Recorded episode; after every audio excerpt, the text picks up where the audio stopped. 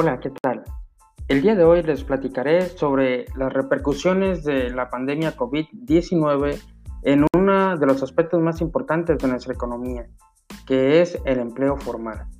De acuerdo con datos del INSS, indican que en 2020, del mes de agosto, tuvo un mejor comportamiento que un año antes, ya que los empleos fueron el 152% mayor que lo registrado en el mismo mes, pero de 2019, cuando se contabilizaron 36.631 puestos de trabajo.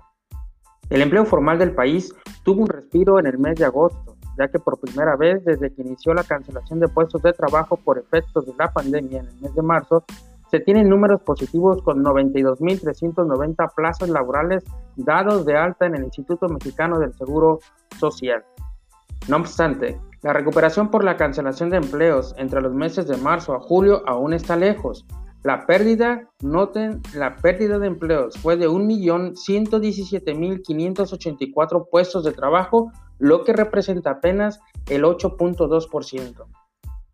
Los datos mensuales publicados por el IMSS indican, además, que en 2020 de agosto tuvo un mejor comportamiento que un año antes, ya que como habíamos mencionado, se registró una alza de empleos del 152%. El número de empleos permanentes para el octavo mes del año fue mayor que el de los eventuales, al sumar 47.785 plazas, en donde se firmaban contratos por tiempo indeterminado mientras que los eventuales fueron 44.605 plazas.